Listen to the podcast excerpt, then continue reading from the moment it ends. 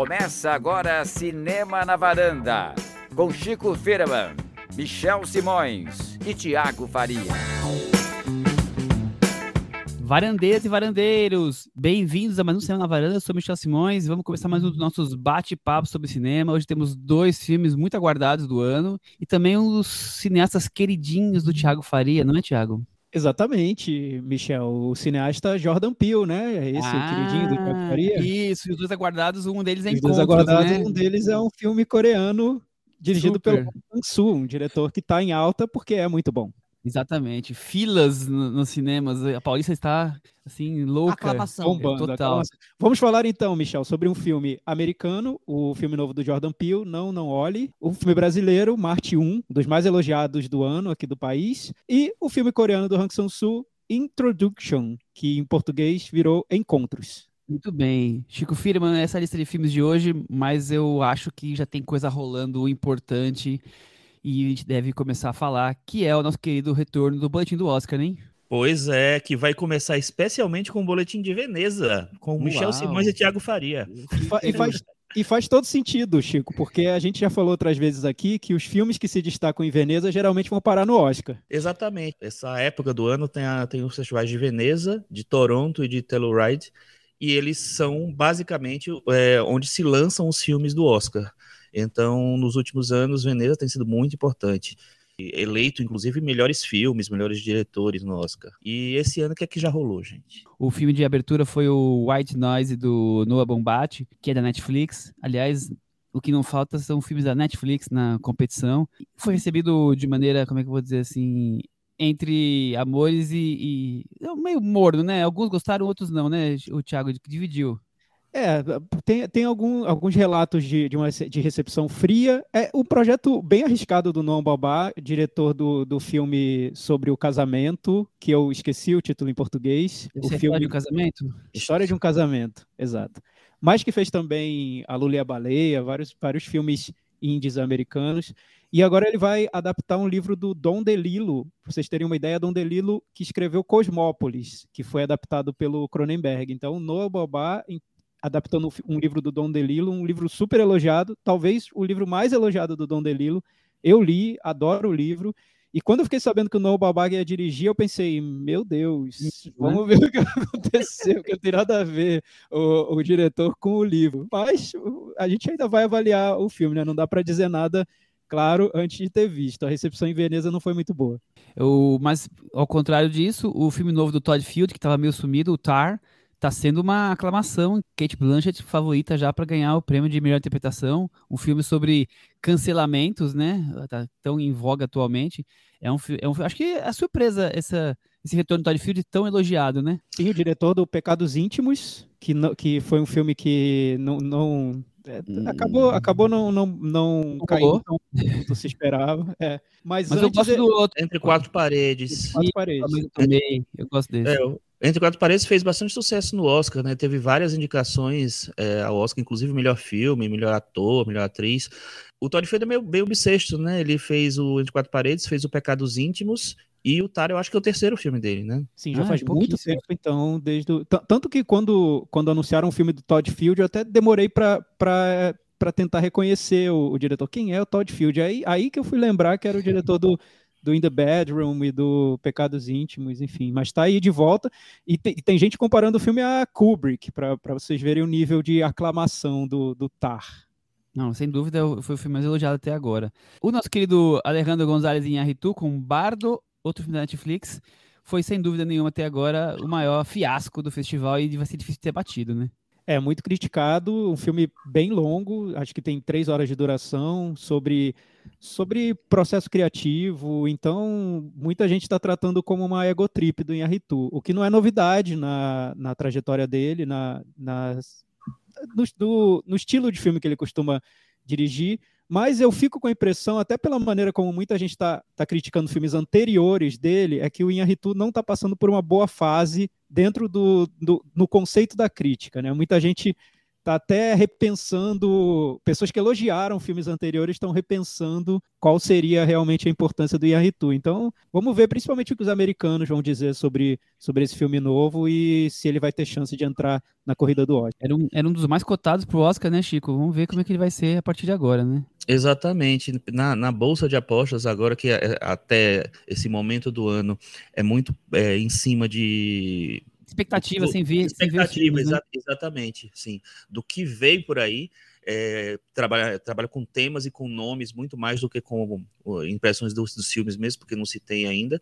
O Bardo era um, era um, tava lá no, no, no, topo, assim, foi mais do que ele, acho que só o novo filme do Spielberg, The Fablemans, que é uma viagem pela adolescência do, do Spielberg, né? Ele olhando para o passado dele e tal, uma coisa mais familiar, bem no estilo dele. É o filme mais cotado hoje, mas o Bardo estava lá. Até porque é um cara que já ganhou dois Oscars de melhor direção, né? Enfim, recentes, inclusive. Ele já então, sai você sai com expectativas, é, né? De... É, só que agora com essa recepção muito, mais muito meia boca no... Meia boca não, péssima, péssima. Péssima, péssima. aí fica bem mais difícil, assim, dele, dele emplacar, assim, porque filme que, que recebe muita crítica negativa no de, de, de, largada assim é difícil se sustentar na corrida, sustenta, mas né? vamos ver o que, é que acontece, porque ele ainda pode ser também um indicado do Oscar, né, pro, do, do México para o Oscar, então isso talvez ganhe um dê um peso tal. E como o Thiago falou, se os críticos americanos derem uma virada aí, como eles já meio que gostam do Inharitu, vamos ver. Não sei. Fora o The Fablemans e o Bardo, Woman Talking da Sarah Polley já estava sendo cotado como um dos, dos, principais candidatos ao Oscar. É um filme que tem várias atrizes né, importantes e tem a, a, direção da Sarah Polley, que já também já está nessa função de diretora faz algum tempo e tem emplacado uns filmes é, importantes e tal. Ela está muito cotada. E qual foi a recepção dela aí? Em Veneza. Boa, Thiago... muito boa. Boa, tá, né? tá sendo boa. É isso, eu acho que é um, é um filme que, que já sai com, bem cotado, pro, talvez, pro Oscar. Eu, eu acredito que sim, viu, Chico? Muito bem, assim. E, fora isso, tem o Babylon, que é o filme novo do, do diretor do La La Land, do Damien Chazelle, que é, é, bem, é bem aquela coisa, é um diretor que já teve lá, né, é, ganhou Oscar de direção, ganhou vários prêmios com um filme importante, e filme novo dele automaticamente vai lá, tá no jogo, então tá muito cotado também o Empire of Light, que é o novo do Sam Mendes, com a Olivia Colman, muito cotado também. O The Sun, o filme novo e o segundo da trilogia do Florian Zeller, né? Ele dirigiu os, uh, os espetáculos teatrais, o The Father, que virou Meu Pai, que foi parar no Oscar, agora fez uhum. o The Sun, que é com Hugh Jackman, que também está cotado para entrar lá. O Triangle of Sadness, que ganhou a Palma de Ouro em Cannes, do Ruben Östlund, está cotado para ser o filme estrangeiro do ano que pode entrar, mas vamos ver que esse Agora, essa semana morreu a atriz principal do filme, né? Super jovem. É, que doideira, né? Foi, é. É. Não, sei, não sei qual foi a causa, mas 32 anos. Outro que está muito cotado é o The Whale, que é o filme que tem o Brandon Fraser é, fazendo um cara com mais de 200 quilos, enfim, é uma transformação física grande. Ele vira já o favorito para o Oscar de ator, mas vamos ver se a recepção vai ser boa mesmo. E tem um favorito da varanda, ou quer dizer, quase isso. Tudo ao mesmo tempo em todo lugar. Tudo, tudo em todo lugar ao mesmo tempo. Assim. Exatamente. Assim. É um filme que é, tá, é impressionante, que como ele teve uma ótima recepção nos Estados Unidos e tal, ele tá cotado para filme, tá cotado para atriz, a Michelle Yeoh, tá cotado para ator coadjuvante, atriz coadjuvante, roteiro e etc, várias coisas. Então agora tomara que a se consolide essa candidatura da da Kate Blanchett pelo Tar, porque senão corre o risco lá da Michelle Yeoh ganhou o Oscar. Por ela eu acho ótimo, pelo filme não. É, é Chico, eu, eu ia dizer isso, que é um, um prêmio que não me incomodaria, o prêmio da, dela ganhando o, a, o Oscar de melhor atriz. Tudo bem, tá bom. Tanto faz o filme, não, não me importa. O que me incomodaria seria o filme ganhar, ou, ou, os diretores ganharem. Roteiro, eu tenho quase certeza que ele ganha. Eu já, já poderia fazer uma aposta agora. Mas calma, vai ganhar calma. o prêmio de roteiro. Eu, eu faço essa aposta. Mas enfim, tá, tá cedo, tudo bem. Mas se ganhar atriz, eu não vou me incomodar, não. Muito bem. Vocês viram que foi uma, uma saladinha entre filmes do Oscar e filmes de Veneza, mas deu para entender, né? Galera, a gente misturou as conversas, mas tudo bem. O que a gente está querendo dizer é que a corrida está começando, né, Chico? Os filmes estão uhum. aparecendo e já dá até para fazer alguma aposta bem maluca como essa que eu acabei de fazer. Muito bem. o, o Chico, mas também tem Brasil, né? Tem Brasil No também. Oscar aí.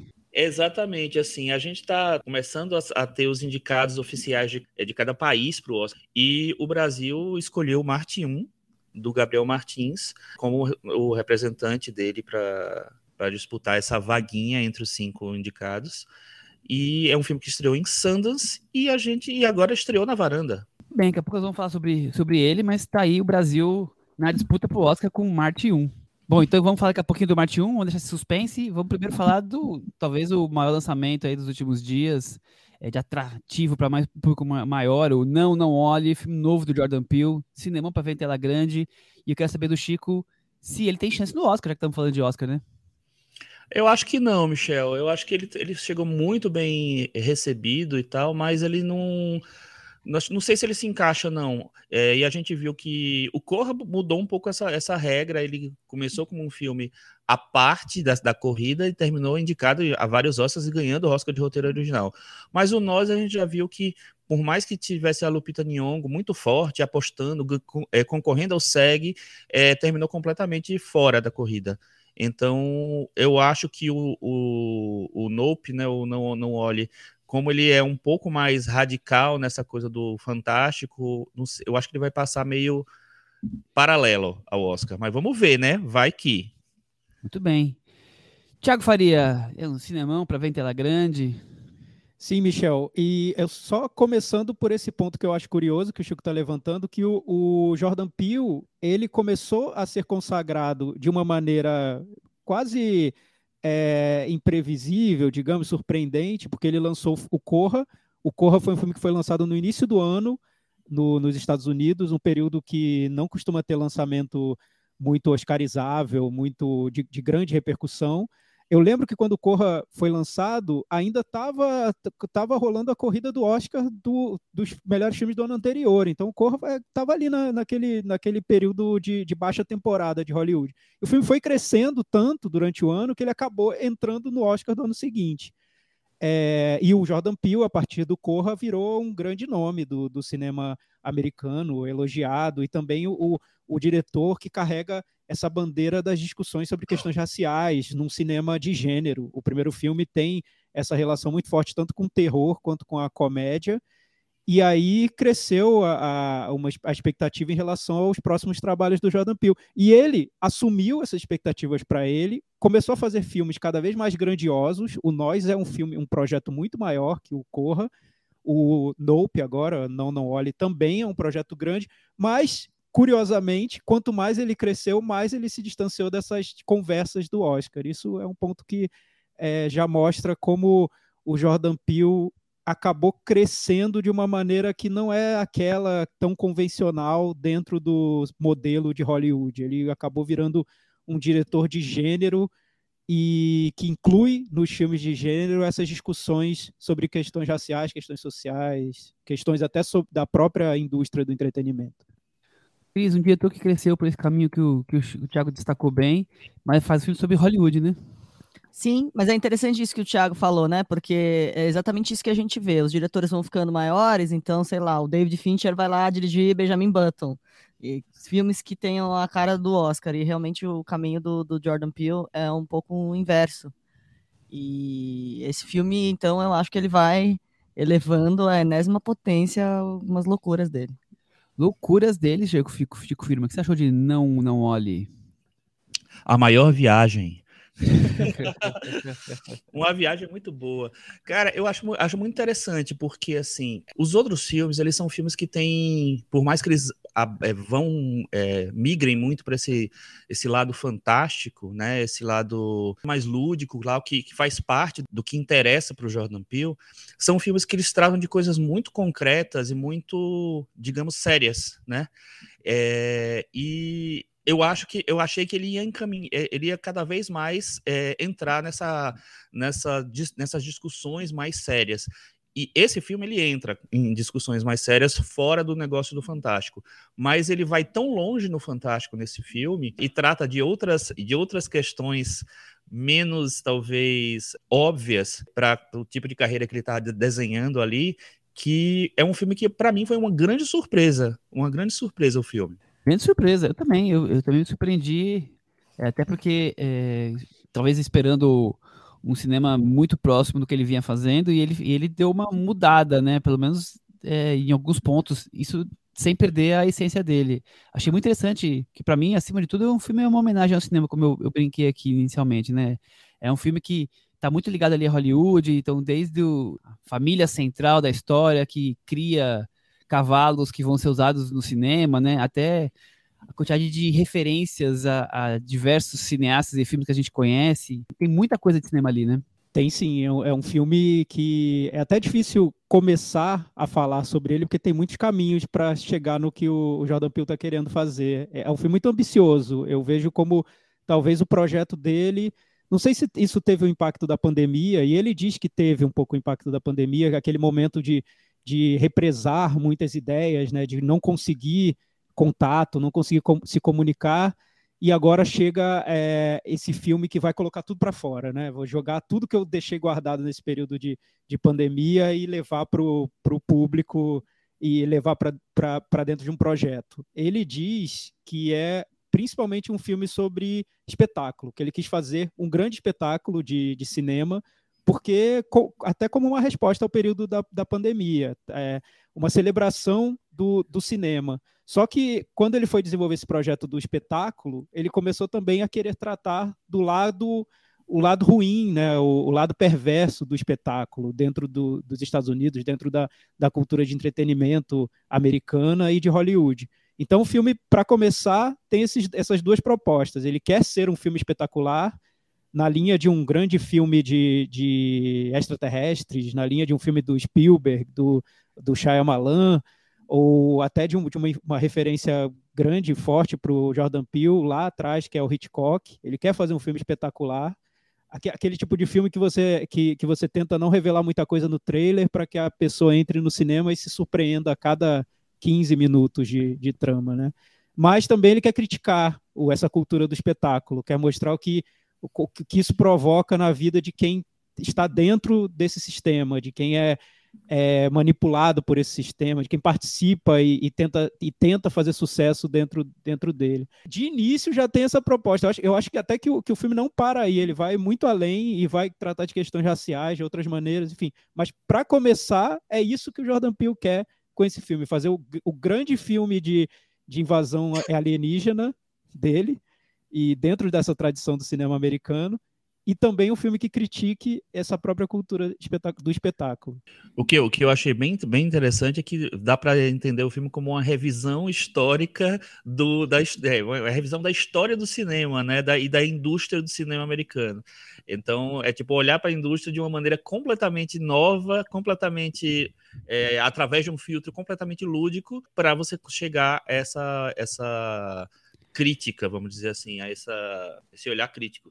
É, eu também super acho que ele está aí revisitando o cinema todo, né? Tanto que ele começa é, fazendo referências até ao primeiro cowboy da história do cinema, que foi um cowboy negro, né?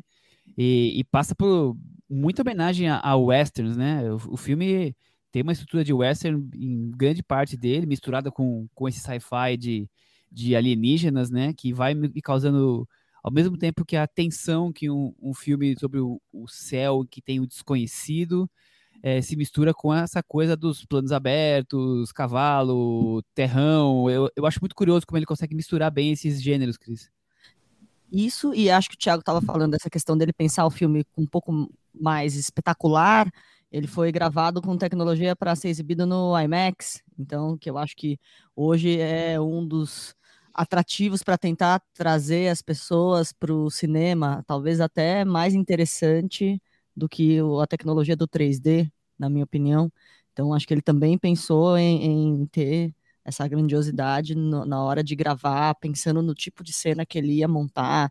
A gente vai avançar mais um pouco falando. Tem uma cena maravilhosa que, que envolve aí um cavalo andando no, no meio do, descampado, com uma trilha super forte. Eu achei que ia entrar a trilha cantada em algum momento. Eu achei que ia entrar uns épicos, as pessoas com, uns, com umas cornetas assim do apocalipse, porque tava a trilha muito forte, né? Muito marcante, desde o, acho que desde o nós eu sinto a trilha, né?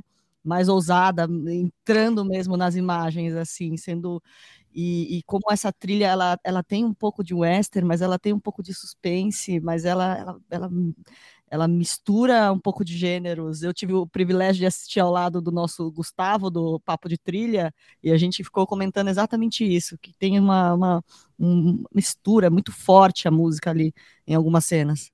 É isso, Thiago? Você que gosta também de trilhas? É, a trilha é forte. Eu acho a, a, participação do diretor de fotografia do filme, que é o Hoyt van Hoytman, que fez o Deixa ele Deixa entrar. Ele entrar é, o Deixa Ele Entrar foi, foi a revelação dele. E a fotografia do Deixa Ele Entrar, impossível esquecer. Eu, eu, Maravilhosa. Eu Mas ele fez também filme do James Bond, fez o Ad Astra, é, tem, tem uma trajetória grande e ele é conhecido por tentar criar inovações tecnológicas na fotografia para que caibam no estilo do filme que está sendo feito. Então, Nesse caso, o Jordan Peele aproveitou, chamou o diretor de fotografia e falou: ó, embarca comigo nessa ideia de fazer um filme espetacular, um filme que vá surpreender de várias maneiras quem quem está assistindo, né?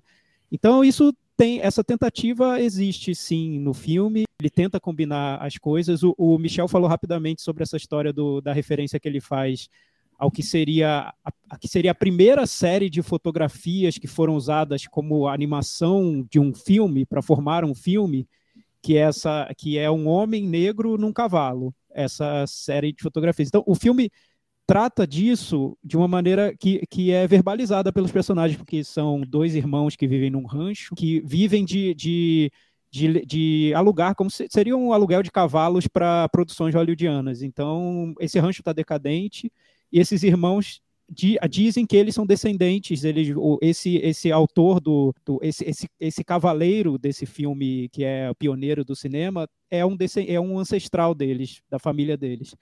Mas o que eu vejo é que o filme marca tanto essa, essa história dessa primeira imagem do homem negro no cavalo que é, é impossível, pelo menos para mim, é, não querer seguir essa linha de raciocínio dentro do filme e querer entender onde o Jordan Peele está indo com isso. E o que eu vejo nesse filme é que o que acontece, essa imagem do homem negro no cavalo, ela virou uma imagem histórica, uma imagem de pioneirismo cinematográfico, só que o homem negro em si, a pessoa, foi esquecida.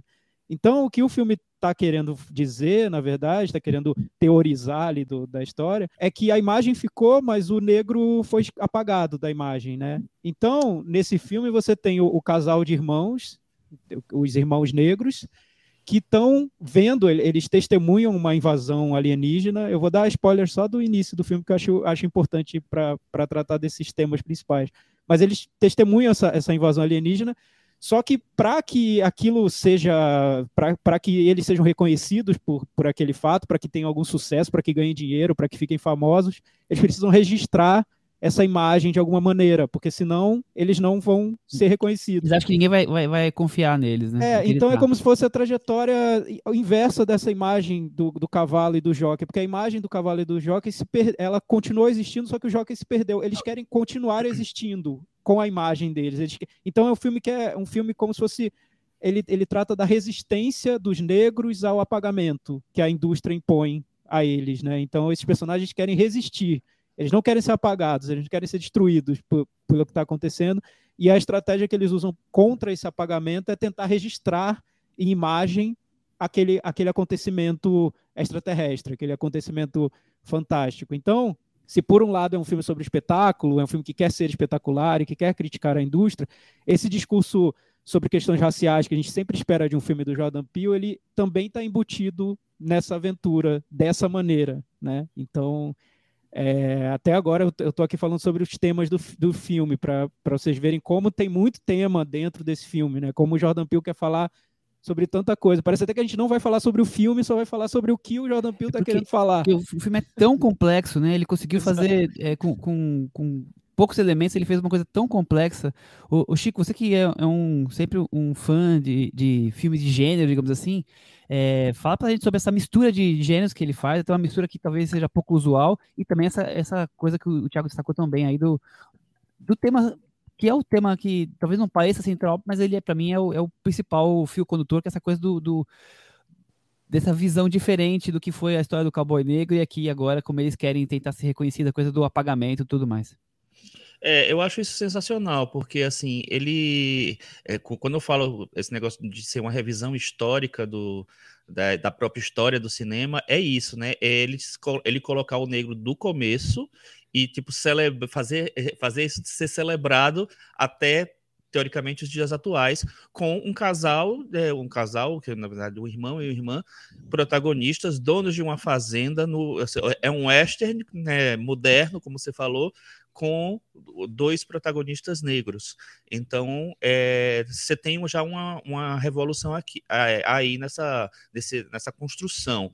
Como você é, falou, não é o, o tema principal do filme, mas ele está embutido lá desde o começo. Então você já parte de um, de um lugar diferente, né? E eu acho que isso aí está essa revolução do, do Jordan Peele em tratar, em usar um filme que é tão que é, que é o espetáculo em si, né, para poder fazer esses rearranjos assim e tratar esses temas assim.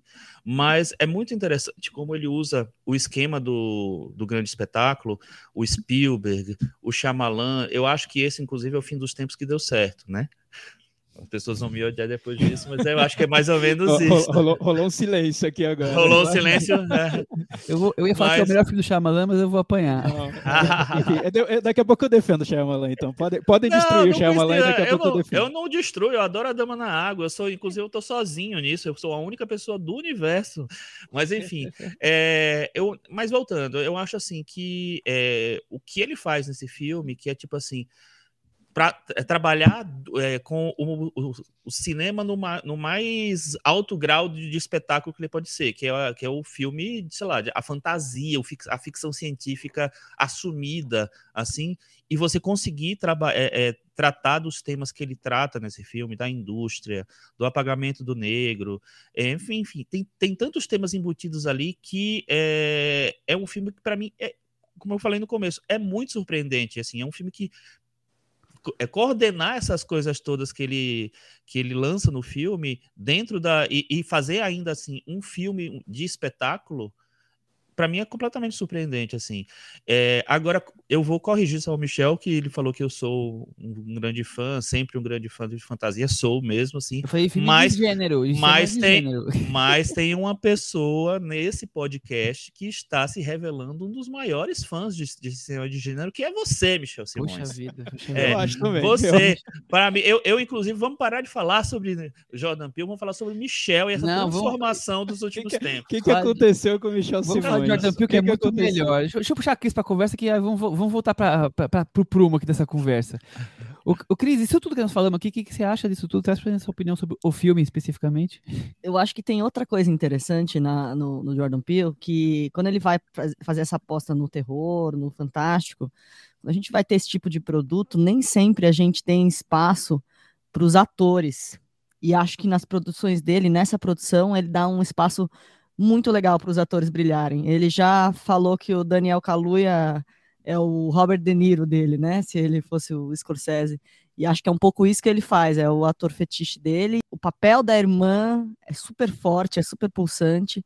O papel do Steve Young, eu também acho curioso, eu também acho interessante. Então eu acho que ele consegue dar, dar, dar papéis interessantes para pessoas. Normalmente num, num num filme fantástico, a gente fica muito apegado a tentar descobrir e tal, e, e ele cria momentos ali, cria cenas tão marcantes com, com os atores, assim, a do Steve Wu, ele, ele relembrando a, a questão do que aconteceu, do, do trauma dele e vindo para hoje, eu acho tão incrível, assim, e do Daniel Kaluuya tem vários momentos de, de silêncio, de, de, de coisas que estão passando, da conexão dele com, com a irmã, que é uma pessoa diferente dele, expansiva, que a gente percebe. A, a primeira cena é para contar exatamente Moderno, isso para nós, né? né?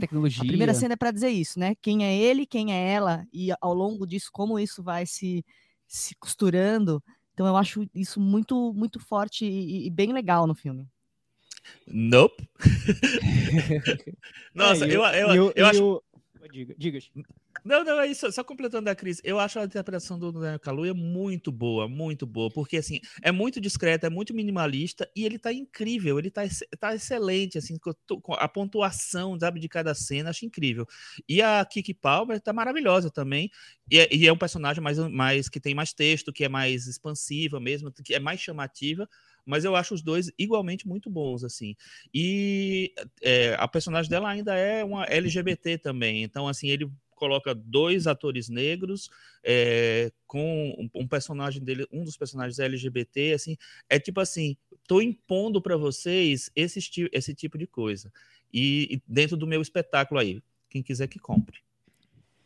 É, e isso a gente não falou, a Cris agora, agora fez referência à história do Steven Yeun. Ainda temos dentro do filme uma história de um astro mirim que sofreu um trauma num programa de televisão. Era isso. Aliás, né? o filme abre com essa história, né? É a abertura do filme, nada além da abertura do filme. E a sequência que depois explica isso, eu acho assim, é. um primor assim de sequência, aterrorizante. Eu não vou entrar em detalhes porque é, é um spoiler que não quero estragar as pessoas, mas assim, eu acho aterrorizante a câmera eu, fixa parada e você vendo uma sequência de, de, de acontecimentos interessantes, assim, eu, eu, até acho que aí o, o Jordan Peele quis fazer um pouco uma diferença entre o que é a indústria, por ter, por ter feito tanto, é, por ter criado essa trama sobre TV, sobre uma sitcom, a impressão que eu tenho é que ele quis separar o que é indústria do que é cinema, né? A indústria do entretenimento é algo muito maior, que inclui TV, estúdios e tal.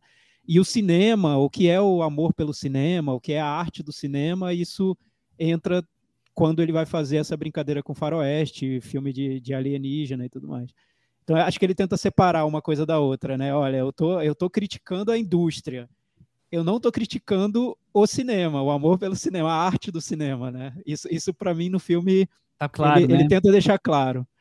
É, então, o, que, o único ponto que eu tenho em relação ao filme, que eu ainda tenho, que eu, eu, eu admito que eu vi há uma semana, mas eu ainda estou digerindo o Nope, porque é tanta coisa que tem no filme e eu acho que a tendência que acontece quando o Jordan Peele filma é que ele é que a gente compre o filme por aquilo que ele quer falar, né? Ele, ele e aqui ele quer falar tantas coisas interessantes e, e para quem é cinéfilo é, é, é, sedutor demais. Você vê um diretor que é o diretor que está mais em alta agora no, no cinema a, americano em relação a, a, a, esse trato com questões raciais, com as questões que estão mais em alta hoje no mundo, né? Se você for pegar o, o que, quais são os assuntos que que a geração de hoje, do mundo de hoje, mais tem interesse em tratar, esse, esse assunto é um dos principais, e o Jordan Peele é o cara que virou o porta-voz disso. E é um diretor que gosta de cinema de gênero. Então, quem é cinéfilo, trata o cara já como o, o profeta do cinema, porque, poxa, seria muito mais natural o cara, o diretor mais respeitado de que sobre questões raciais, estar fazendo dramas solenes e ganhando Oscar e, e ganhando a Palma de Ouro em Cannes. Seria, né? Mas não, o cara é um diretor de gênero. Ele gosta de fazer filme de terror, ele gosta de fazer filme de suspense, filme de invasão alienígena.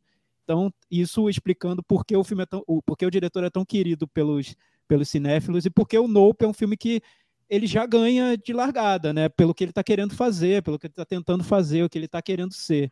Eu, particularmente, quando terminou o filme, eu pensei, poxa, gosto muito de ver o que o Jordan Peele está fazendo, o que ele tá, o qual é o interesse dele, quais são os temas que ele está querendo tratar.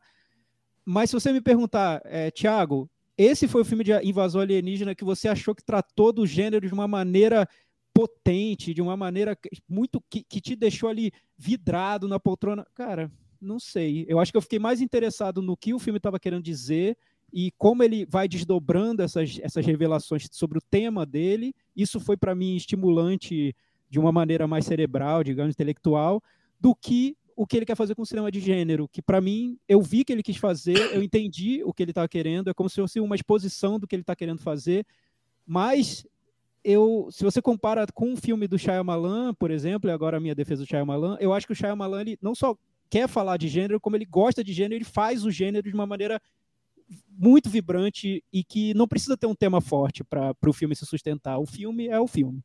Então, Jordan Peele, acho que ele faz filmes sobre temas e não tanto sobre temas e sobre discussões de gênero e não tanto o filme profundo de gênero.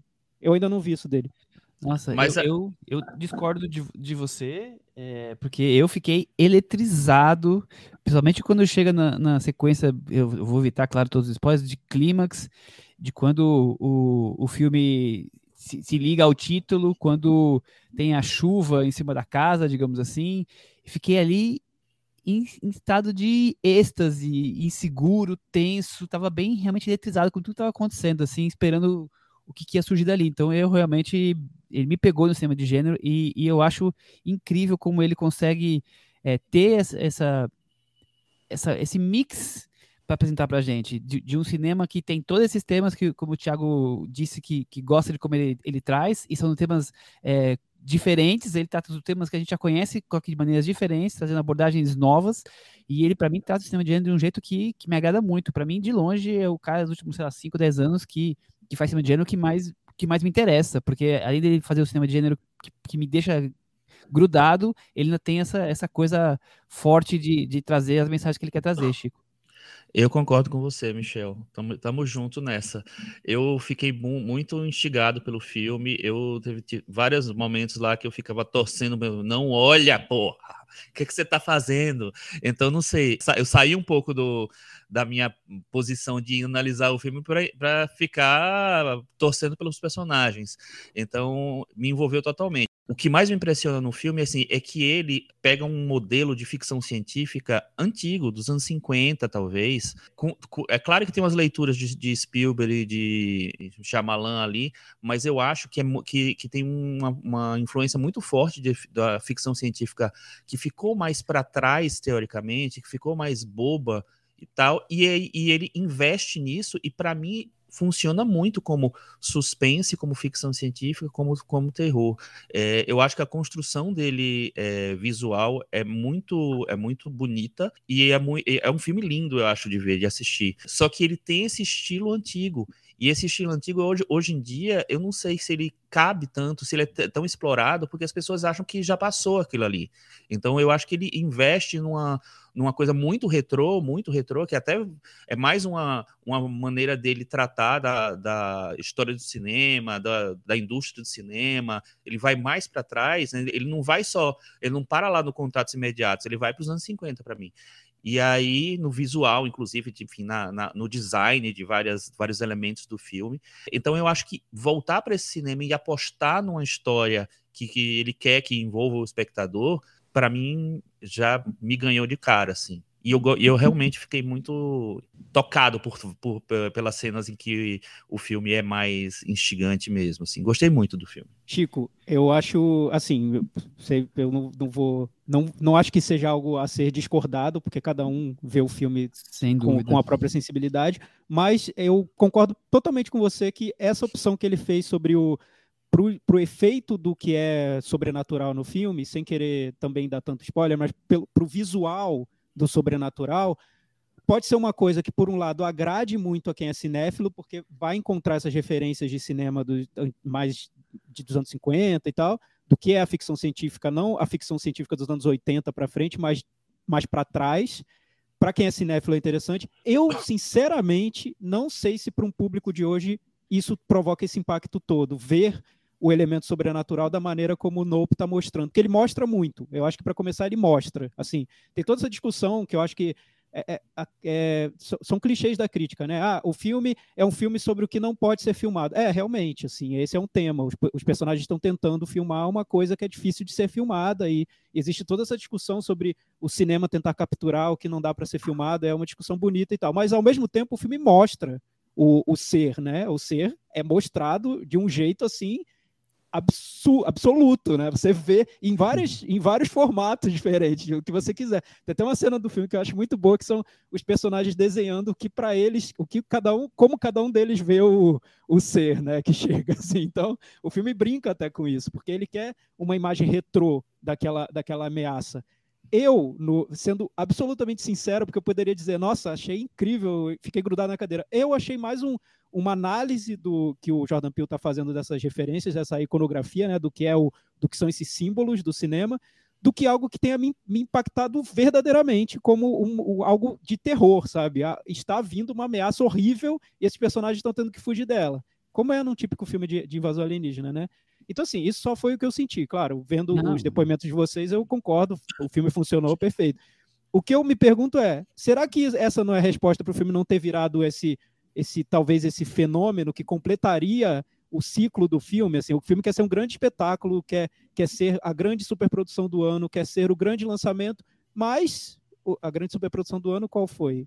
Top Gun, filmes da Marvel, né? Tá longe de ser o, o Nope. O Nope não fecha esse ciclo, assim, de o ciclo do grande espetáculo. Por quê, né? Por? O, por que ele não teve também esse contato? Por que não se, se tornou algo tão popular quanto talvez o, o Jordan Peele estivesse imaginando? Não sei. Talvez esse excesso de referências cinéfilas, não sei. Por que, por que não se tornou, Chris Lume?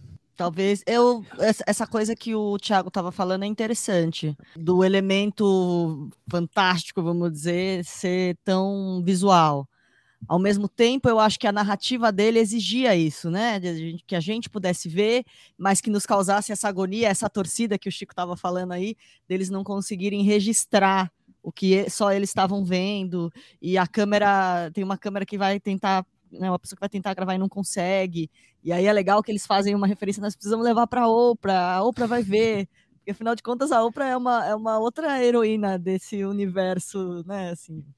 É, do, é como se fosse como se fosse a maneira que o negro tem de, de, de sair do. Se estabelecer, né? De, de se sair do, do papel de coadjuvante ali, né? Exato, então é a Oprah, né? Quem é. mais não é a Oprah? Né? Até, até a é. Mega Markle foi procurar a Oprah, então é isso aí. e eu, eu, eu, acho, eu acho que tem isso. Para a narrativa dele era um elemento necessário, mas realmente, se você for pensar num público mais amplo a hora que aparece aquela coisa, fala, gente, que que é isso, né? né? Tá de brincadeira, né? Assim, porque a gente tá acostumado realmente a um cinema com mais sutileza, esse tipo de, de revelação fica para um, né, às vezes não acontece, ou às vezes fica para um, um fim épico e tal. Então, realmente, acho que tem isso, mas é eu acho que para a narrativa dele era muito importante que a gente visse e que a gente passasse por essa gincana deles conseguirem ter um uhum. registro. Quando a pessoa, no caso, o o Jordan Peele é, assume é, esse, essa linguagem, esse formato, esse é, modelo mais antigo mesmo de, de cinema, mais retrô e tal, eu acho que ele sabe que ele não vai, ele não vai é, conversar com todos os públicos. É, então, para mim, ele é, é uma aposta dele, é um risco que ele assume é, e tem, e tem um, uma coisa de, do, do, poder que ele conseguiu chegar na, na, carreira dele, do momento em que ele conseguiu chegar na carreira dele, do poder que ele tem nas mãos hoje de ser um, um cara reconhecido, um autor e etc., e de poder escolher fazer isso. Ele, eu acho que ele escolheu fazer um filme que tal, talvez não fosse tão. Ele é espetáculo por causa do. do enfim, do, da proporção dele, com certeza. Ele é sobre espetáculo, com certeza, mas eu não acho que ele fez pensando em vou, vai, vou fazer o filme que vai estourar a boca do balão da bilheteria. Eu não acho que ele fez isso, porque ele sabia que vários elementos que, que, ele coloca no filme, várias, várias escolhas dele ali são escolhas mais restritas. Eu também acho. Tico Firman, o filme ficou na varanda? Ah, ficou muito na varanda. O problema é que vai voar, né? Junto, a gente vai ter que voar junto com o filme. E você, Thiago?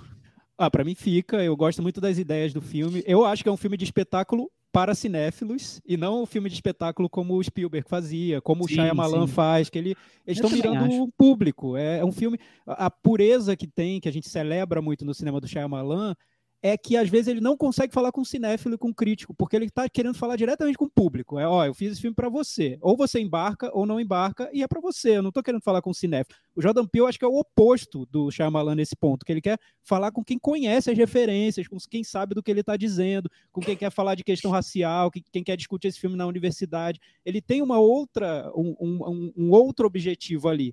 Então, assim, como filme de ideias, mais uma vez, eu, eu gosto do Nope. Eu acho que ele falha um pouco no espetáculo. Muito bem. Cris, fica na varanda? Fica na varanda. Também, claro, fica muito na varanda.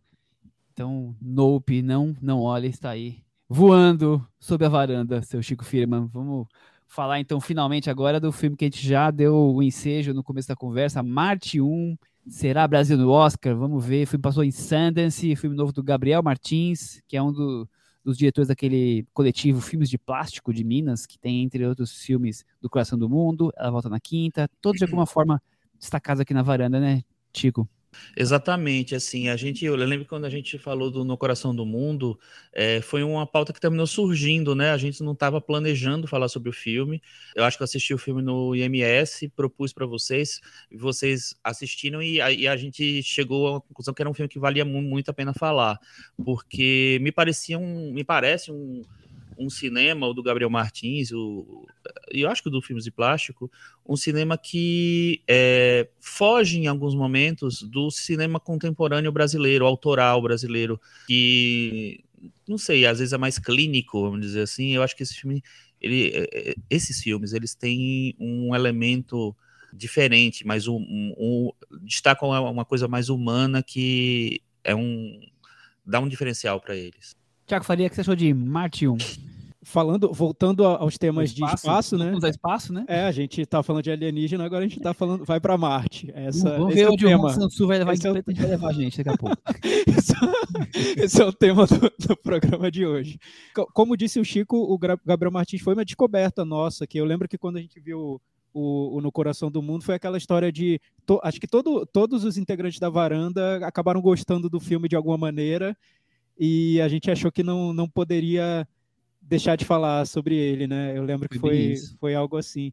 O que, o que tinha me agradado muito era que, que eu via no filme alguma uma, uma liberdade de narrativa, de, de, de, de criar na, na, dentro da narrativa, que era difícil encontrar em outras produções brasileiras desse cinema mais independente, que se volta para o íntimo, que se volta para o afeto parecia que era um filme que estava tentando algo, algo próprio, algo particular, que, que, tinha uma relação muito forte com, com cinema mesmo, com referências de cinema.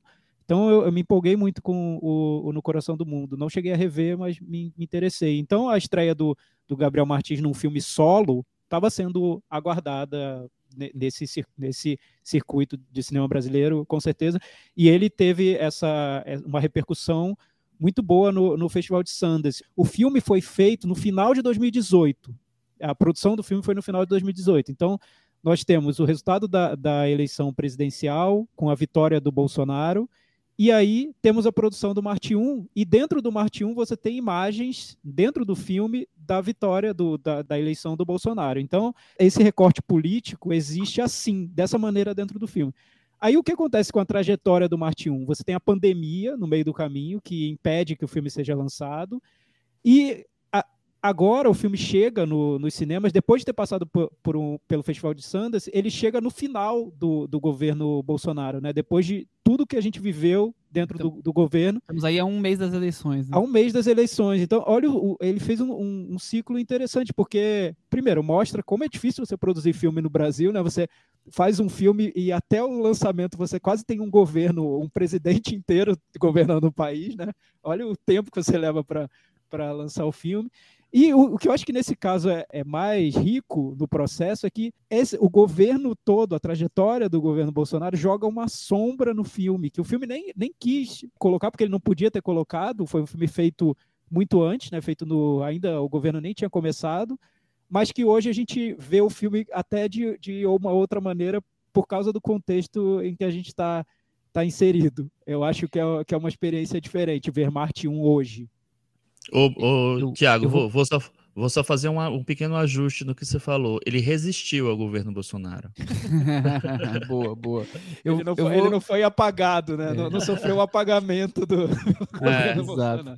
Eu, eu, vou aproveitar esse ensejo que o Tiago falou. Eu ouvi ontem o, uma entrevista com o Gabriel Martins no, no, podcast da O2, chama, acho que não me engano, é o O2Cast, sobre o filme. ele conta muito dessa, dessa, dessa história desde 2018, de onde surgiu a ideia dele, por que, que demorou tanto. Tem muito a ver com a pandemia, que eu, o, o montador mora em São Paulo, ele mora em Minas, então é, com a pandemia ele deixou de fazer as viagens e com isso o filme foi andando em, engatinhando, digamos assim, para esse período. Então tem, tem várias razões, não são só razões ligadas a tudo que o Thiago trouxe, mas também isso também que o Thiago falou também, da questão política, ele demorar para sair o dinheiro, essas coisas também também impactaram no filme, mas não foi só isso, tem outras questões que a pandemia também ajudou. Eu acho interessante de onde veio a história, como ele começou, o quanto tem do, dos personagens tem pessoas que ele conhece, que são da família dele, que, o, o, que ele aproveitou, né, parte dessas pessoas e construiu dali novos personagens. Então, é, é uma entrevista legal, vale a pena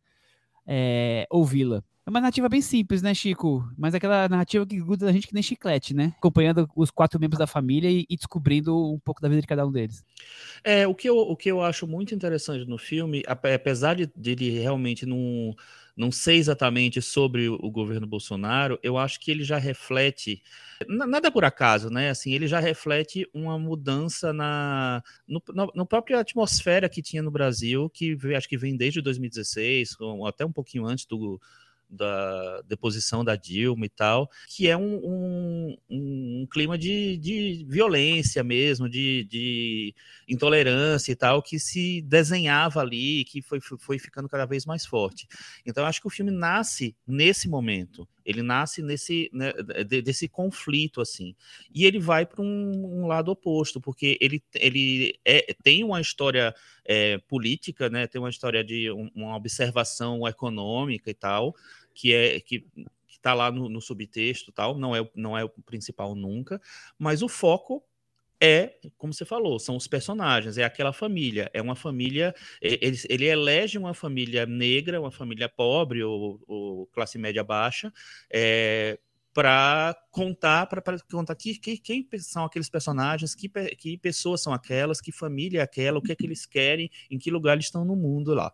Então, eu acho que isso já tem um, um diferencial ali, porque você ele, ele não está destacando é, aquelas pessoas no, no contexto político ou no contexto é, de, sei lá, de, de luta, que é como geralmente se, se olha para a população negra no cinema, o retrato sempre é nesse contexto. É como, pessoa, como pessoas. E então eu acho que isso daí dá um, um diferencial e, e exalta essa simplicidade que você falou para mim no filme.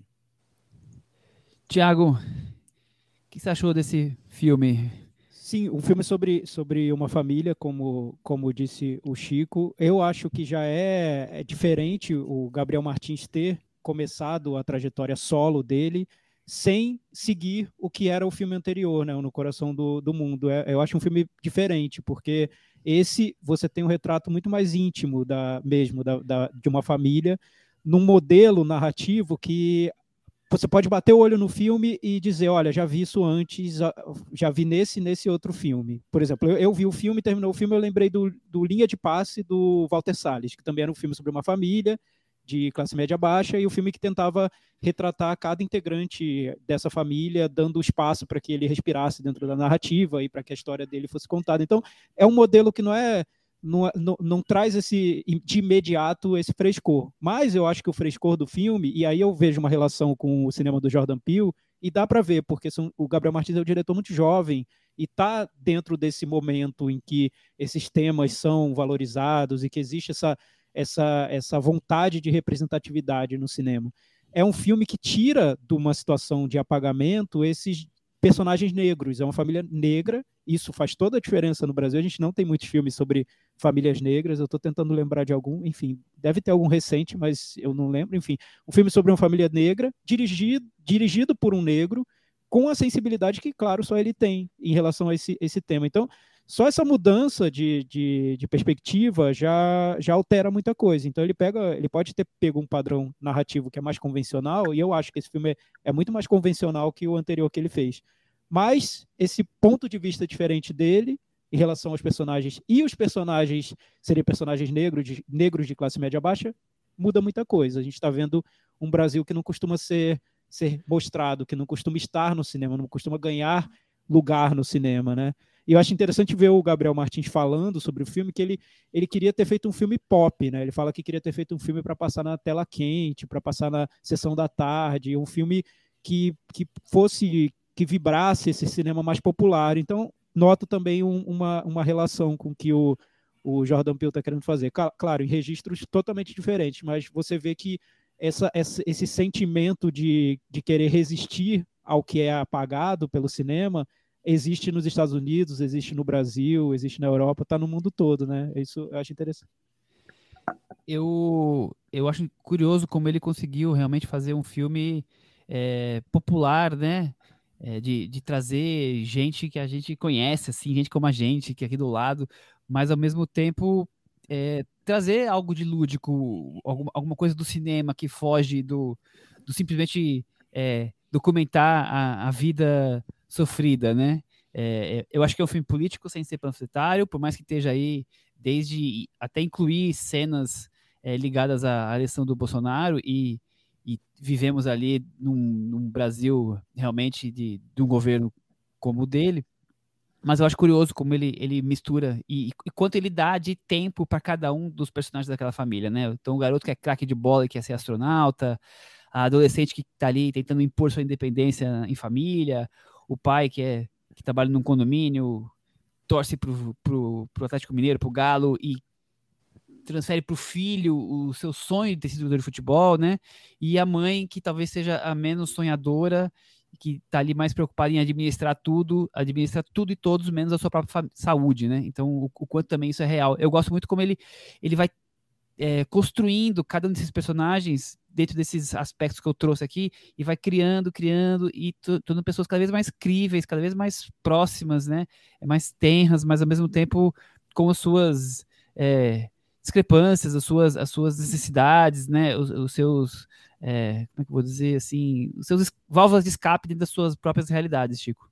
É, pois é, eu, eu, eu acho incrível que assim é tão é um caminho tão óbvio quando a gente vai falar né, sobre a representação é, da, de personagens negros no cinema, você tratar é, de preconceito, você tratar de criminalidade, você, você, você ir para esses aspectos que, obviamente, tem, tem que ser tratados mesmo, porque, enfim, estão intrinsecamente é, ligados à, à, realidade né, diária do negro e tal. É, eu acho incrível que assim é um filme que não é sobre isso. Ele até tem algum, é, algumas coisas específicas, né, algumas coisas pontuais, mas ele não é sobre isso. Ele, ele traz os personagens para o primeiro plano, como a gente está falando aqui, está tá debatendo. É, eu acho que a, a, partir do momento em que ele, é, ele não é só sobre isso, ele se liberta de muita coisa, ele se liberta de, de um, de, de, vários modelos de, de é, contar histórias sobre sobre personagens negros. Eu, e isso, para mim, faz toda a diferença. E é, é, o fato de ser, dele ser, obviamente, uma ligado a, ao que se chama hoje em dia de cinema de afeto, é, que eu acho que às vezes é, é tratado de uma maneira meio depreciativa até, porque fica parecendo que é uma muleta e tal. Eu acho que o, o Gabriel Martins, nos filmes dele, né, pelo menos no, no, no Coração do Mundo e nesse, que são filmes bem diferentes entre si, é, eles têm um tratamento de, é, em relação aos personagens que é muito diferenciado para mim.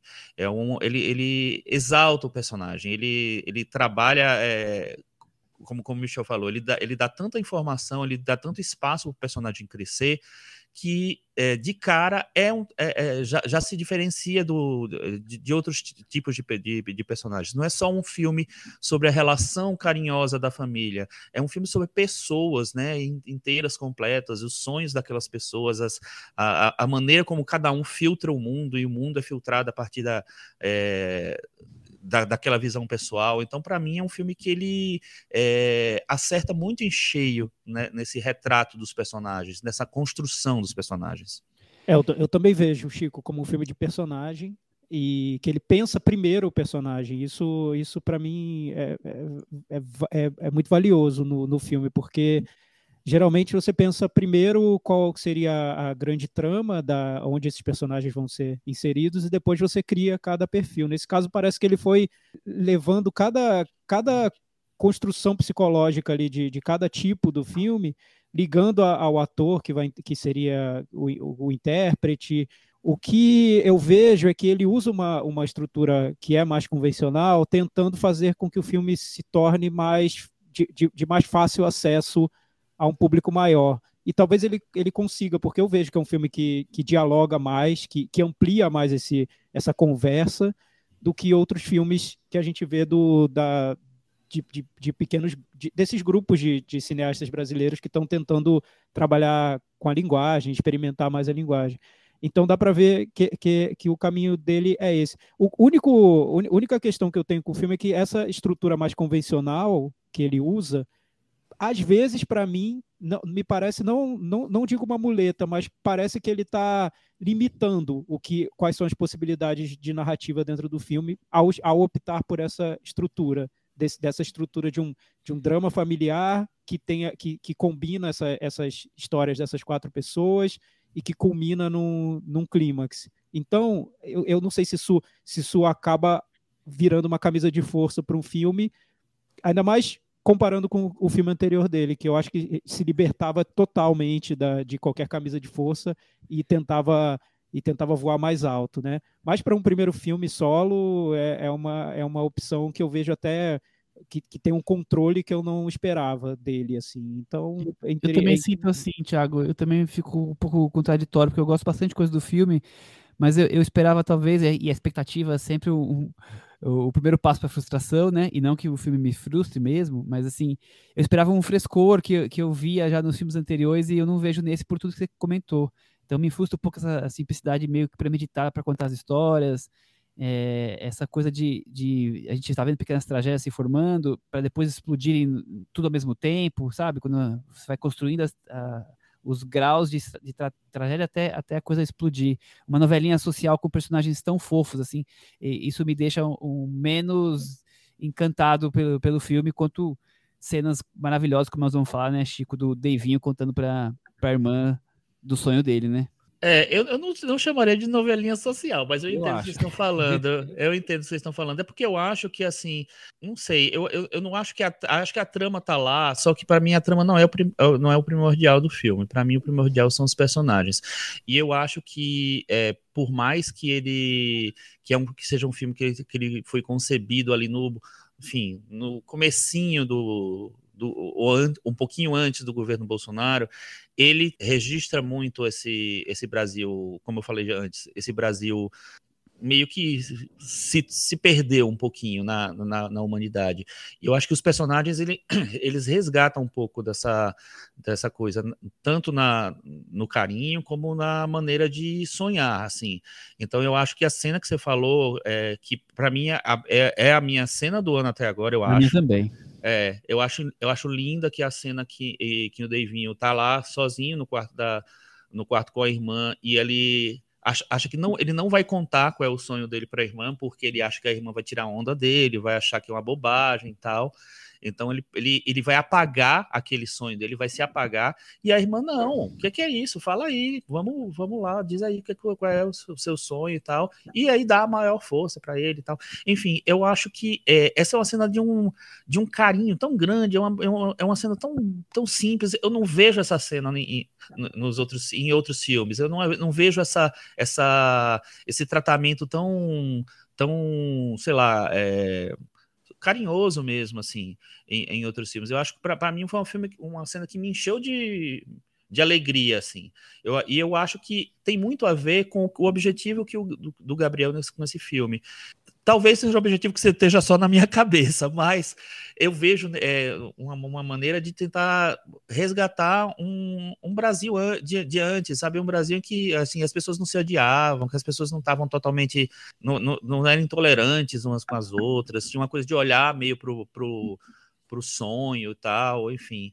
Estou é, muito utópico, né? Eu sei, mas, é, mas eu acho que tem uma, um, um olhar meio para a gente, para dentro, assim, que o filme resgata e me, me despertou. Esse gatilho aí eu, é, funcionou para mim. Chico, eu, eu, eu concordo com você sobre o que você disse. O que, o que eu pensei muito sobre sobre esse filme é que às vezes um filme faz a gente pensar sobre a gente, né? É, tô, tô entrando no, no terreno do, das uhum. legendas de Instagram. Daqui a pouco vou fazer, daqui a pouco vem um pensamento bonito agora. Mas enfim, um filme às vezes faz a gente refletir sobre o nosso olhar mesmo de, de cinéfilo, de, de uma pessoa que já viu muitos filmes, que vê filme desde, desde pequeno. Então, às vezes o nosso olhar pode estar tá viciado para algumas coisas, né? Eu, quando vi o Marte 1, me pegou muito a questão da estrutura do filme, e como eu já vi muitos filmes parecidos, aquilo para mim foi uma trava no, na, na, maneira, na, na experiência do filme. Eu gostei de essa cena que você citou, acho linda, acho que realmente muito bem construída, mas algo, algo me bloqueou ali no filme. Mas, ao mesmo tempo, e depois refletindo muito sobre isso, eu pensei, é um olhar de uma geração diferente da minha, né? O Gabriel Martins tem 35 anos, então, sei lá, quase 10 anos mais jovem que eu. Ele vem de um grupo de, de, de cineastas, de, de criadores que estão muito ligados a essa questão do, de um cinema voltado para o afeto e para é, conceitos e objetivos e sentimentos que eu às vezes às vezes entra no meu ponto cego, entendeu?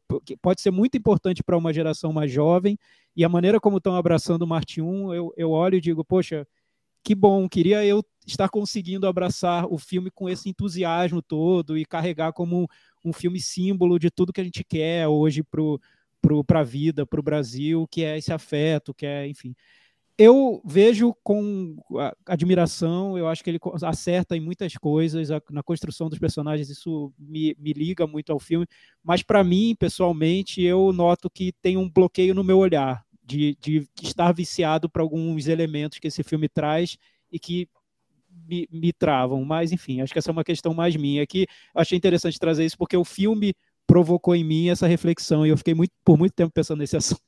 Muito bem, muito bem. Eu gosto quando filmes nos deixam assim, né? Reflexivos. Sim. É, não, e, e, eu acho que o filme é, é, meio sobre isso mesmo. Ele, é, ele, é, ele é meio para tocar a gente em, em, questões pessoais mesmo e identificações pessoais. E eu acho assim, a gente até falou é, sobre isso no, no quando está falando do, do Nope. É, cada visão é uma visão, né? Assim, a gente tinha visões diferentes em relação a um aspecto do Nope e eu acho que é diferente em relação a esse também. É, e, e cada principalmente... um vai se, vai se é, sensibilizar por uma história também, Exato. uma parte da história de alguém, né? Esse, Exato, essa é a riqueza. Né? Exatamente, né? exatamente. É. Eu vi comentários de pessoas que, ah, eu, eu, eu, eu sou dessa região onde o filme foi feito, eu me identifiquei tanto com a maneira como eles falam, eu pensei, pô, bom o filme ter trazido isso, né? O filme ter incluído isso no, no projeto. Às vezes os diretores tiram tanta coisa do filme e o filme vira aquela. Realmente vira um filme de plástico, né? Como diz o nome da produtora. Nesse, é caso, aspecto... ele, nesse é caso, ele inclui muita coisa dentro do filme. É que é aspecto meio do Pantera Negra, né? De finalmente ter um, um, herói negro, que aí as crianças negras vão se. Vão se... Exato, aqui, aqui você tá exatamente. falando, gente, é o filme. Eles são da região de contagem, né? Que é grande BH, quer dizer. É, tem suas, as suas é, questões culturais próprias, né? E quando você se vê ali representado também é, é curioso, né? Exato. Eu, é... eu, e eu, eu, eu falo isso por experiência própria. Eu vejo um sotaque nordestino no, no filme, já, já ganha um ponto para mim. Já sai com a estrela garantida. O resto ele tem que conquistar. Não, Mas, não, é, é, assim, eu, é. eu acho que é, é uma vantagem do filme quando o filme presta atenção a esses detalhes, né? E se ele quer ser um filme mais realista, é interessante quando ele prestou atenção a esses detalhes e provocou esse tipo de identificação, eu acho. Fica na varanda, Chico? Ah, para mim fica muito na varanda. Para mim fica também, Thiago, e você? Fica. Muito bem. Então, vamos deixar de viajar por outros planetas e vamos trafegar no universo de Hong Sang-soo, né, seu Thiago Faria, Encontros, o, o filme o, não é novo, mas o último que chegou aqui aos cinemas no Brasil, está passando nos cinemas ainda, ganhou o melhor roteiro em Berlim, se não me engano foi em 2020. O que você tem para nos 2021. dizer? 2021. 2021. Muito bem. É, o que eu tenho para dizer é que a gente deixou o melhor para o final, né, Michel? Ah, Enfim. Tem mais algum Só filme isso. hoje? Eu esqueci. É, fica na varanda.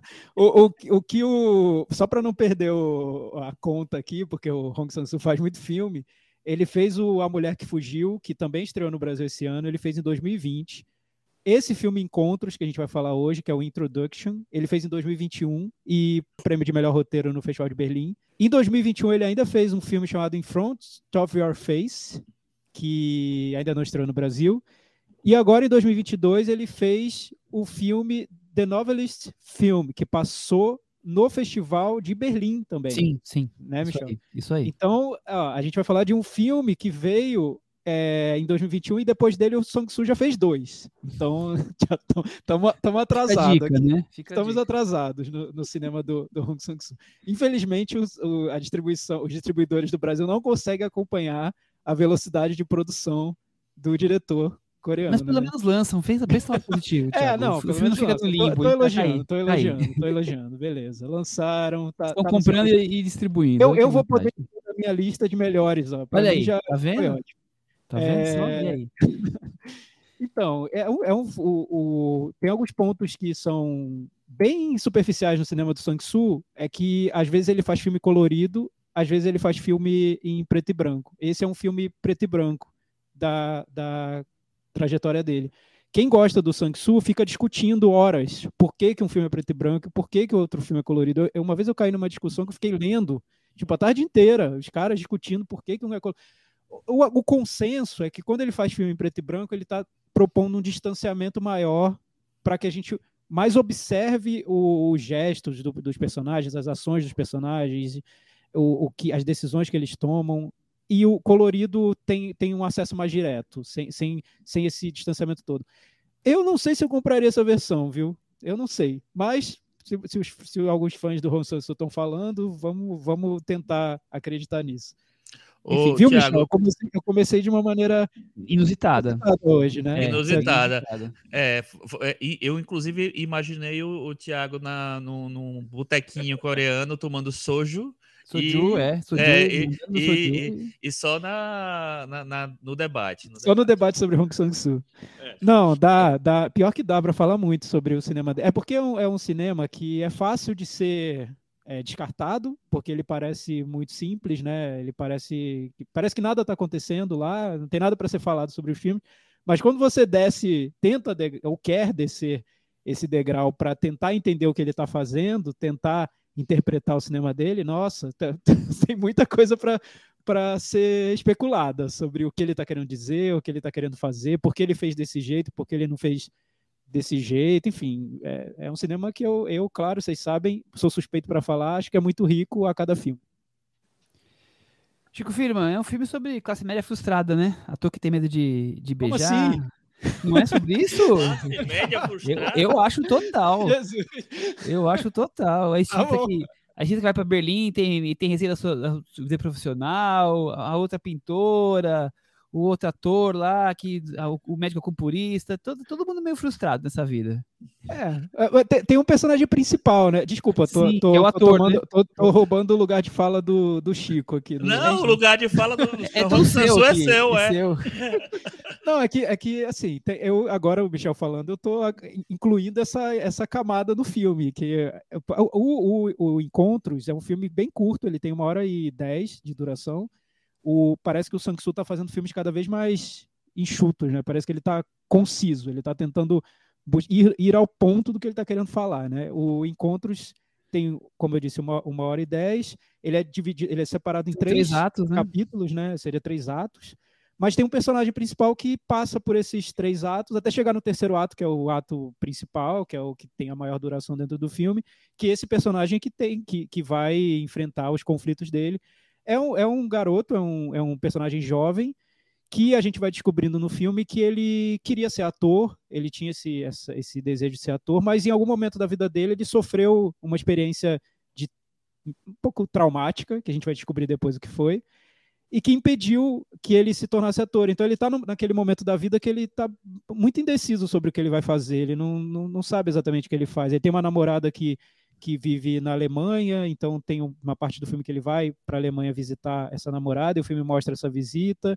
Ele se encontra com um ator mais velho que vai para tentar buscar algum conselho, mas na verdade, na verdade, nem foi ele que quis encontrar, foi a mãe dele que arrumou esse encontro para ele. Então é um personagem ali naquela fase da vida que você não sabe muito bem o que você quer fazer. Então, é, Michel, se você está levando para um lado social, são de classe média, sim. Eu vejo algo mais sentimental no filme, né? O, o momento da vida de indecisão, de incerteza e como esse personagem tá transitando por esse momento. É, não, tem ali um filme de idas e vindas da vida, né? Ele tá, ele tá aí, a vida tá levando ele, ele não sabe ainda muito bem onde chegar, né? Tem um filme de choque de gerações, somente na última, sim, sim. na último encontro, digamos assim, né? Mas deixa o Chico falar, que nós estamos monopolizando nós dois.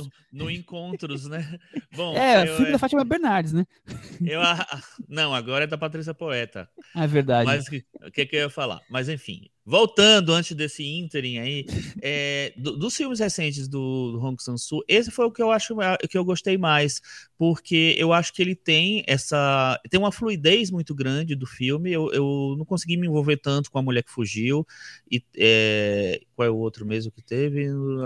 Esqueci. In Front of Her Face. O In Front of Face também, eu, eu, eu acho que são. Eu gosto dos filmes, eu acho que mais eh, são filmes mais. que tem menos movimento. Esse filme ele tem um pouco mais de movimento, e eu acho que ele tem umas. É, ele ensaia, na verdade, umas brincadeiras mais de estrutura, né? Como nos filmes que eu mais gosto dele, que são o Certo Agora Errado Antes, o Montanha da Liberdade, ele ensaia fazer essa, essas brincadeiras de estrutura que e, e de uma maneira muito mais fluida. Eu acho que o é, o, é, eu gosto da, de como o filme acompanha esse, esse, personagem principal, mas de uma maneira solta, assim, sem, sem, as coisas dele vão, as questões dele vão sendo lançadas, assim, de uma maneira simples. Eu acho que é um, basicamente é um, é um, um filme eu acho que é um filme clássico, né, do, do Hong Sang-soo nesse sentido de ser um filme de diálogos, mas com a, um movimento maior que me, me atrai. Isso um dos casos que o, o Thiago falou de quem não consegue Insolúveis. os, últimos degraus assim e, e Sang-soo não eu não consigo me é, mergulhar em todo esse prazer que eu adoro ouvir o Thiago falando e falo, nossa, realmente tinha tudo isso no filme, que realmente não, não consegue me atrair, sinceramente. Então eu acho mediano como a maioria dos filmes dele, eu acho, mas eu respeito muito, porque eu vejo muitas críticas e, e o quanto as pessoas mergulham é, profundamente em leituras sobre o filme. Eu acho isso curiosíssimo e é isso que, que até me. Uma das coisas que me acho que o cinema é mais interessante, você conseguir explorar tantas coisas de uma coisa que o, o outro pode ter achado até simples. Tiago. É, não, só para só tentar é, verbalizar alguns desses degraus, para não parecer que é um negócio místico, né? É, ah, eu gosto é, porque eu sou especial e tal. Não, assim, só, só tentar contrário. verbalizar porque... Pelo contrário, você não é especial nada. eu não sou especial. Eu acho, eu acho que eu não sou nada especial. Mas o, o, que, o, o que eu vejo que atrai muito no cinema do Han Sang-soo e que me atrai também é que ele faz filmes que têm essa, essa aparência do simples, né, do direto, só que ao mesmo tempo... E ele faz filmes que são muito improvisados. Ele diz que, que ele sai para fazer um filme muitas vezes ele sai para uma cena sem ter o, o que o que filmar, ele não tem nem roteiro, ele encontra a, as atrizes lá na, pela manhã, é, conversa com elas, tem uma ideia, escreve a cena e eles filmam, gravam, né, em digital e tal.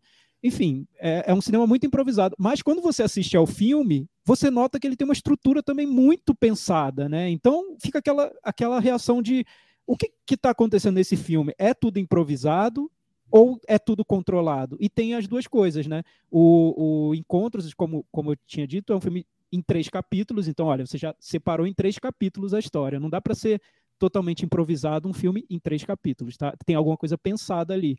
Tem três momentos da vida desse personagem jovem o personagem nas duas primeiras histórias parece que ele está passando por outras histórias, né? A história da namorada, o capítulo da namorada, é tudo muito curto, né? Já que o filme é curto. O capítulo da namorada, ele, a namorada tem toda uma conversa antes com, com mulheres um pouco mais velhas, então tem essa questão do, do conflito de gerações, como disse o Michel, que é um tema do filme forte no filme. E depois dessa conversa, ela encontra o, o garoto, que é o namorado dela. Então parece que o filme está pegando algo que aconteceu antes do que era a trama que seria principal de um filme mais convencional, né? Então ele pega esse momento, o antes do aparece, protagonista chegar. Antes do protagonista chegar. Aí o protagonista chegou na, na, na cena. E aí, depois nós temos o terceiro capítulo, que é o capítulo principal, que a gente vai descobrir mais sobre o, o protagonista. E aí, tudo aquilo que passou antes, você, o, o espectador vai conectando com o que, tá, o, que o protagonista está vivendo naquele momento.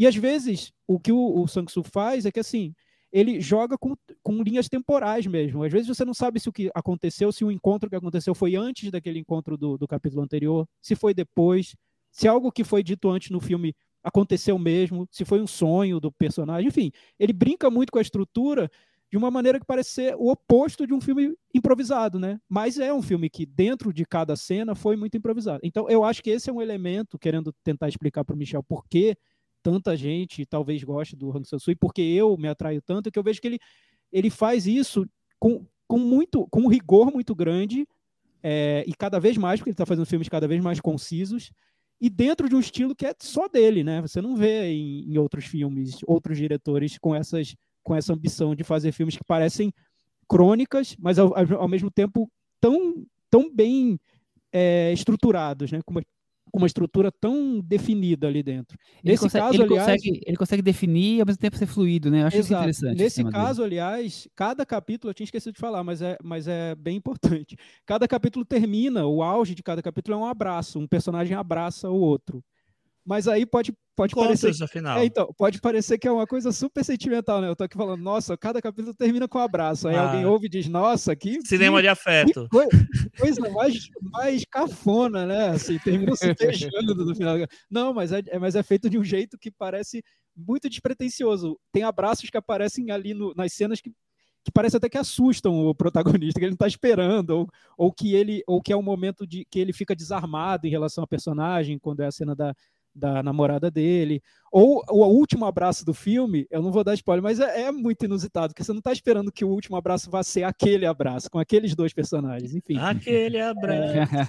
Boa. Então, o filme faz pequenas, pequenas brincadeiras dentro da narrativa, mas ao mesmo tempo ele está contando uma história que é de um personagem jovem num momento muito difícil da vida dele, num momento de grande incerteza, e que ele vai ouvir personagens mais velhos, e, de- e dessas conversas, desses encontros, vão vir o choque de gerações, né? O, o diálogo principal do filme, que é entre ele e um, e um, e um ator mais velho, eu acho muito bom, incrível, porque você vê visões de mundo totalmente diferentes, né? Eu, eu vou, eu, nesse caso, eu quero dar um spoiler até para tentar valorizar o filme para quem, quem não gosta do, do Sang-Soo, né? O, o ator mais velho pergunta para ele: por que você desistiu de ser ator, né? O que, que aconteceu? Por que, que você desistiu de ser ator? Aí ele fala: porque eu estava namorando, eu tinha uma namorada, e aí eu fui fazer um filme na universidade, e, o filme tinha uma cena de beijo.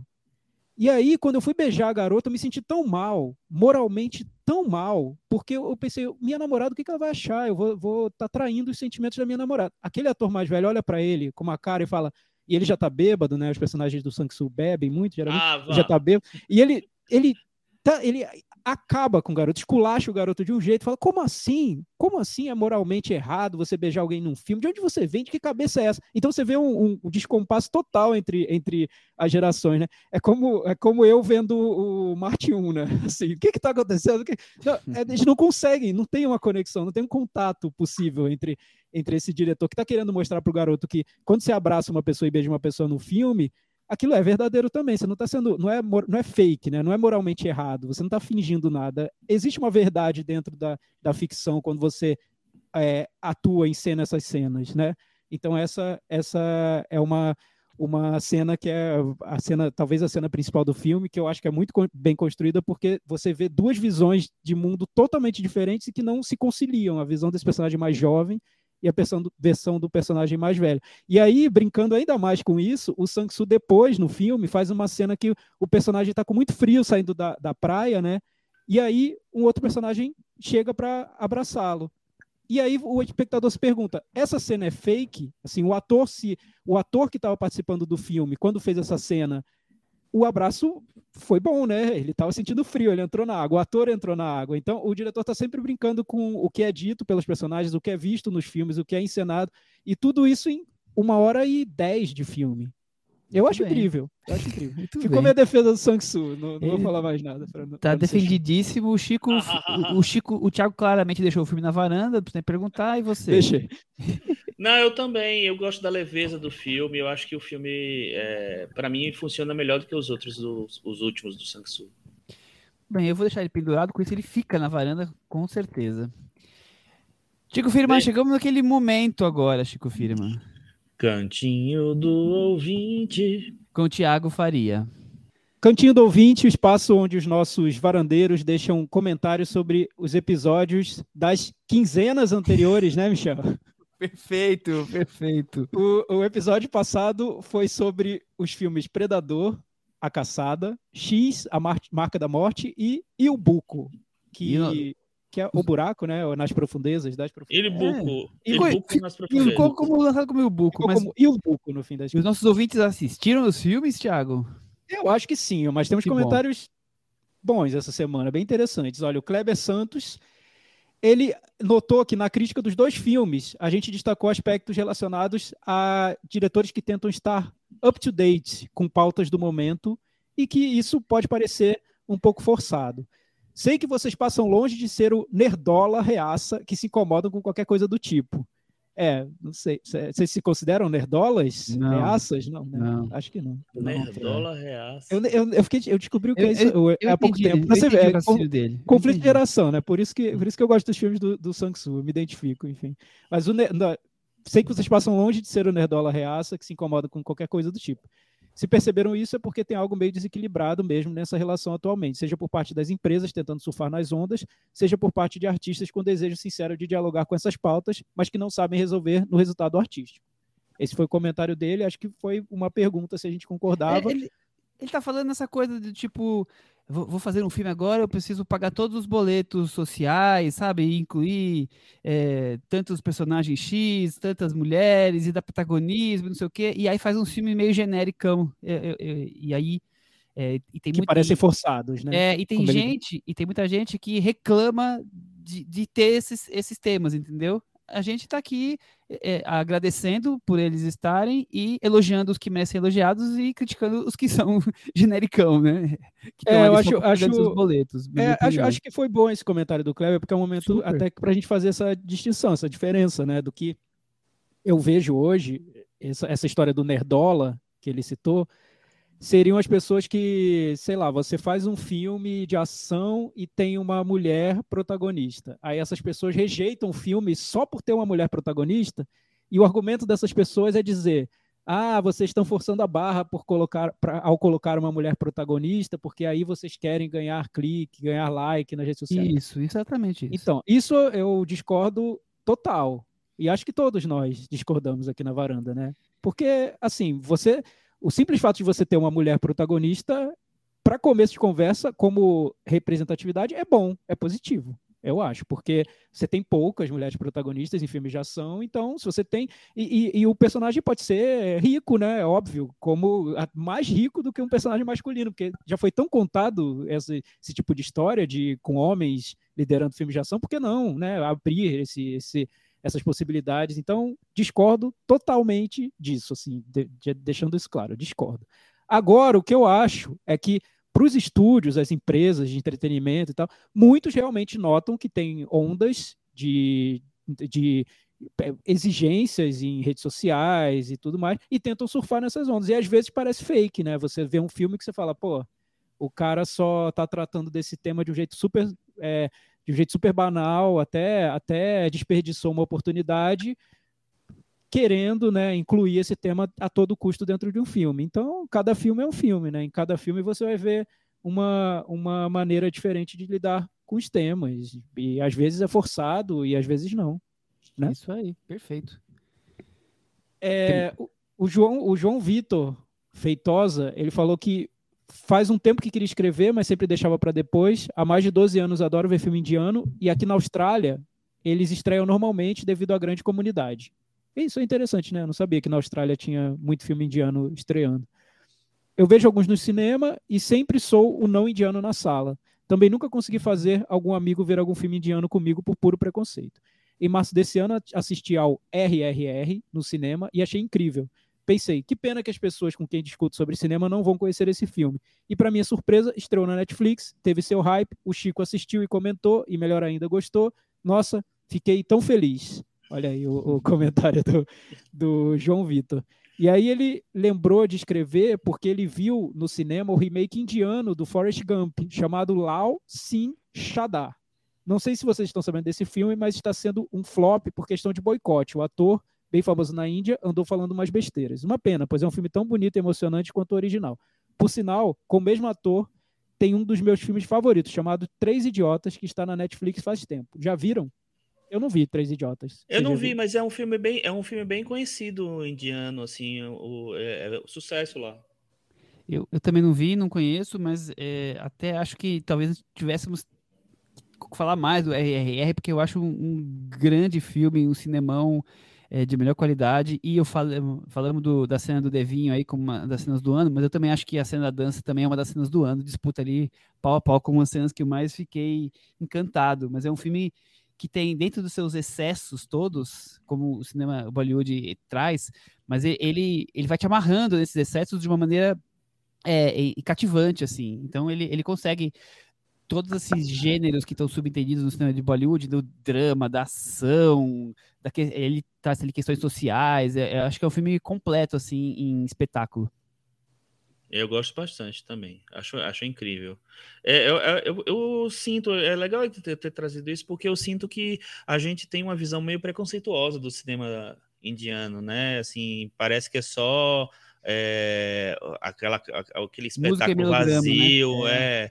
que é, é, super over. Eu acho assim, quando aparecem filmes como, por exemplo, o RRR, que é que ele é, não ele trabalha com todos esses elementos, mas ele dá, ele tem uma personalidade muito, muito particular, assim. É... Com certeza tem muito mais filmes que, que fazem isso, mas podiam chegar mais realmente ao Brasil. Tem muitos na Netflix, mas eles ficam escondidos, assim, a gente não tem tanto acesso. É... Eu acho que é legal descobrir esse tipo de filme, entendeu? É, é legal descobrir é, filmes de outros lugares, não só ver filme americano. Enfim, vamos lá. E, e, gostei da dica, eu vou, vou atrás, vou ver o, o, Três Idiotas. Eu gostei muito do RRR também, eu, eu, até eu coloquei na minha lista de melhores do semestre, então tamo junto. Tamo junto. É, Mas, o, Ca, o, Caio Moraes deixou uma, um comentário para mim, acho que é porque eu falo tanto dele, ele deixou agora um, um, um toque, deu um toque para mim. É o seguinte, impressão minha ou ultimamente o Thiago roubou o posto de cinéfilo mais rabugento da varanda do Michel. Tempo, Acho que não é impressão tempo. sua, Caio, é verdade. Cadê o Thiago que gostava de Entre Facas e Segredos e de todas as boas farofas do cinema americano? Depois, no final do comentário eu, eu comento. Vamos até o fim. Agora, para ele está tudo ruim, tudo está despencando a varanda. Fala mal da Disney, da A24, da Warner, muito amargo. Faça igual o Michel, viva a vida mais leve. Até ele mudou. Esperando ansiosamente. esperando ansiosamente para vocês fazerem um episódio despencando da varanda filmes da MUBI. Vou amar. Mas realmente os filmes, mas realmente os filmes do Nani Moretti da década de 90 início dos, dos 2000 eram ótimos. Olha aí, Caio, concordando comigo. Ele, ele lembra o Allen que não foi cancelado ainda.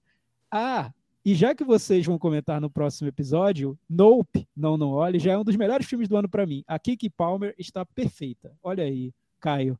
Então, eu tenho que concordar com você. Não, não por, porque eu virei o, o mais rabugento da, da varanda, mas porque o Michel está numa fase muito solar, né? A gente tem percebido isso, gostando de filmes de gênero, filmes de terror, ficção, tá muito aberto. Olha o Thiago desviando a atenção. Mich Michelzinho do amor. Eu, eu, tô, eu, tô, aqui, eu tô aqui, nesse dado momento, puxando as médias das notas desde que a gente mudou o conceito para fica na varanda, pendura e tudo mais, e as do Thiago são as a pior média, a nota mais baixa, que sempre foi a minha. Então, então o que o Caio falou é verdade.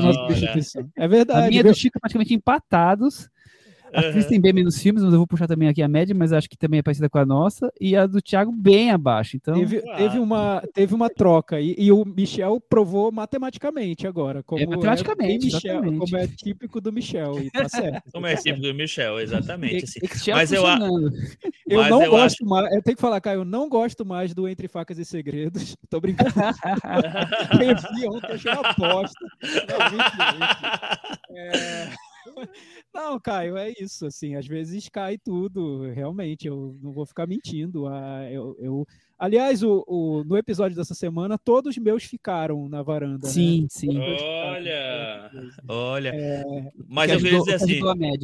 Eu queria dizer, dizer assim, realmente essa, essa percepção do Caio é interessante. O Thiago tá mais rabugento, mudou. O Michel tá menos rabugento, mudou. O que não mudaram foram os comentários rabugentos do Caio. Esse continua. Não, ele é, ele é ali o nosso ombudsman. Ele roubou o posto de ombudsman da varanda. Caio, tá os fios que caem da varanda da Múbia, nem a gente vê. Não, então, é... é isso, não, isso, isso, deixa eu falar porque... eu ia comentar, a gente não tá porque... tá falando. Qual foi o último filme da Mubi que a gente falou? Nem, nem tô então, lembrando. Deixa eu falar, porque Memória. isso, isso vai, vai fazer sentido, assim. Eu tô muito vendo os filmes que vão sair para da MUBI e tal, não sei o que. Eu não tinha essa, essa, esse hábito, adquiri esse hábito. Acho que influenciado pelo Michel, né? Enfim.